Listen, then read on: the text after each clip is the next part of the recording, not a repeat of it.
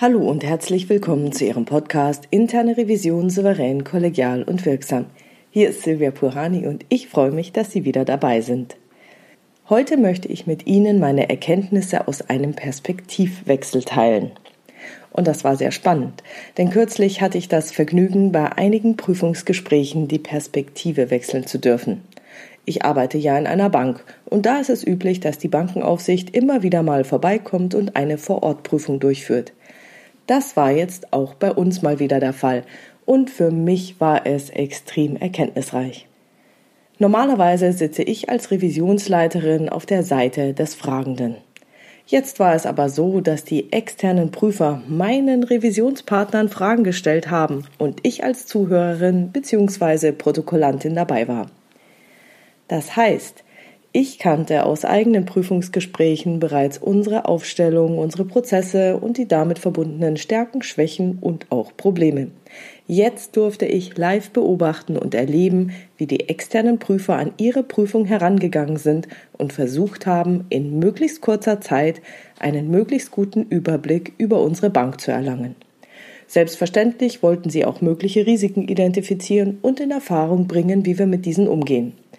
Was also fand ich so interessant?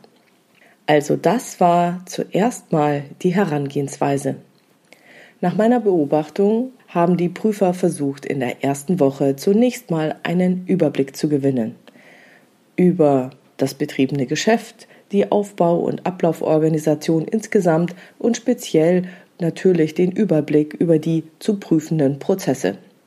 Hierzu haben sie offene Fragen gestellt und uns erzählen lassen. Also ein ganz klassischer Einstieg in eine Prüfung. So wie auch ich ihn empfehle. Was die einzelnen Teams jedoch etwas unterschieden hat, war der Umgang mit den vorab zur Verfügung gestellten Informationen. So ungefähr 14 Tage vor Beginn der Vorortphase haben wir umfangreiche Unterlagen und Datenauswertungen bereitgestellt. Es hatte den Anschein, dass die einzelnen Teams mit diesen Informationen unterschiedlich umgegangen sind. Die meisten haben mit den bereits erhaltenen Informationen zunächst hinter den Berg gehalten und uns im Wesentlichen erstmal erzählen lassen. Ab dem zweiten Gespräch oder der zweiten Woche wurden wir dann mit dem Abgleich zu Vorschriften, unseren Arbeitsanweisungen und Daten konfrontiert. Andere haben sofort, also schon im ersten Gespräch der ersten Woche, wenn wir etwas erzählt haben, was nicht so zu den gelieferten Daten oder Arbeitsanweisungen passte, die entsprechende Unterlage sofort herausgezogen und uns damit konfrontiert. Und ich für mich konnte feststellen, dass dies die Gesprächsatmosphäre und auch den Aufbau der gemeinsamen Arbeitsbeziehung unterschiedlich beeinflusst hat. Wenn erstmal ein lockeres Gespräch geführt wurde und eine gemeinsame Arbeitsbeziehung aufgebaut wurde, dann fühlten sich auch die kritischeren Themen für uns viel angenehmer und annehmbarer an. Und da habe ich mich gefragt, naja, woran liegt das denn? Meine Revisionspartner haben weniger Widerstand aufgebaut und die gemeinsame Arbeitsbeziehung hat sich tatsächlich besser gestaltet. Also woran liegt das? Weil im Unterschied dazu war in den Gesprächen, in denen die Aussagen meiner Revisionspartner sofort im ersten Gespräch durch Daten oder Arbeitsabweisungen ad absurdum geführt wurden, da war die Atmosphäre weniger gut. Und da konnte auch keine so gute Arbeitsbeziehung zu den Prüfern aufgebaut werden. Und wie gesagt, in den Fällen gab es an den Sachverhalten in beiden Varianten überhaupt nichts rumzudiskutieren. Wenn ich es in einem Bild beschreiben müsste, dann waren wir offener, wenn wir erstmal über das Große und Ganze gesprochen haben. Aus der Perspektive eines Bademeisters, der auf einem Turm sitzt und das Schwimmbecken überblickt.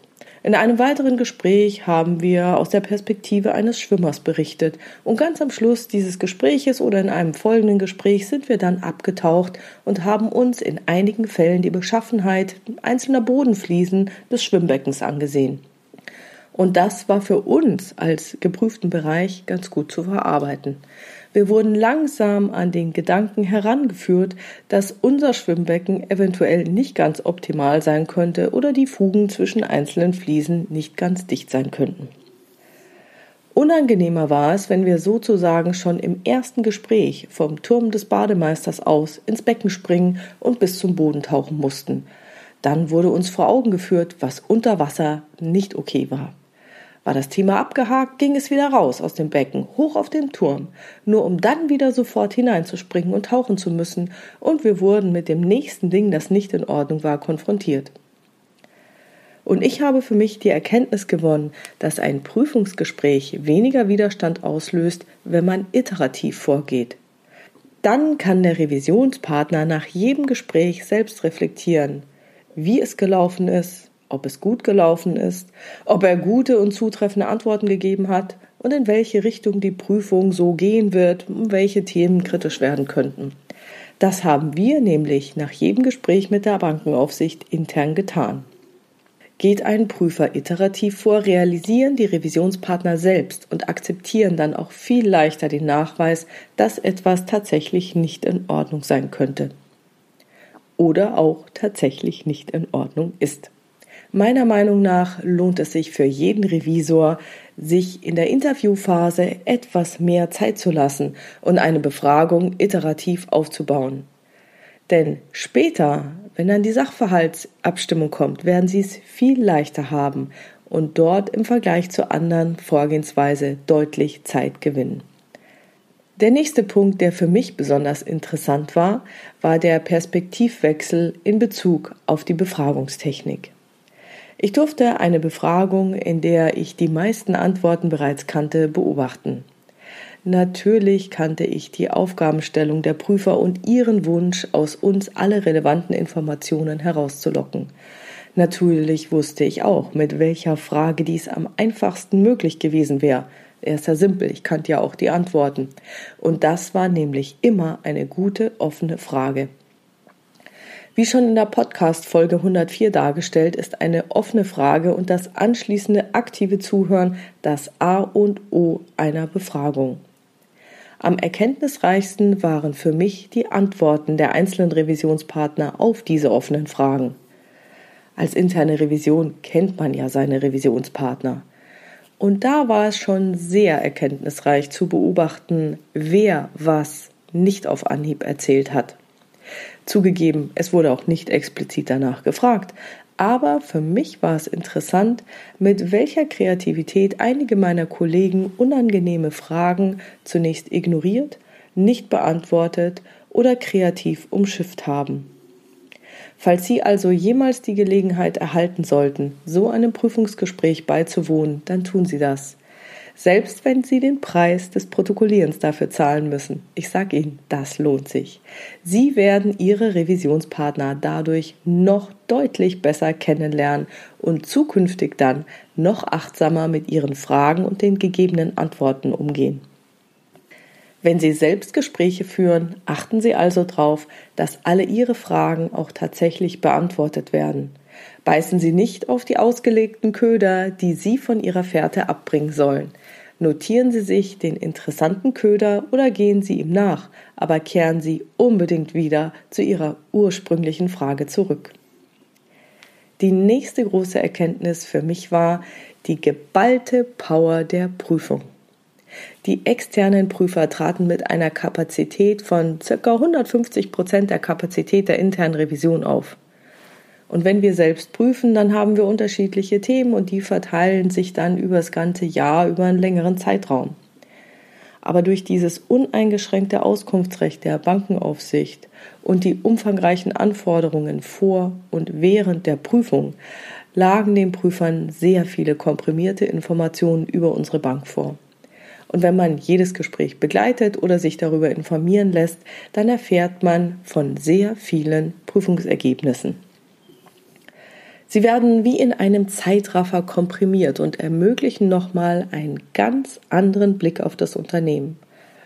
Um in dem vorherigen Bild zu bleiben, befindet man sich dann nicht mehr im Turm des Bademeisters bei einem Freibad, sondern schaut per Satellit oder Google Maps von noch weiter oben auf das Schwimmbecken und die Badegäste.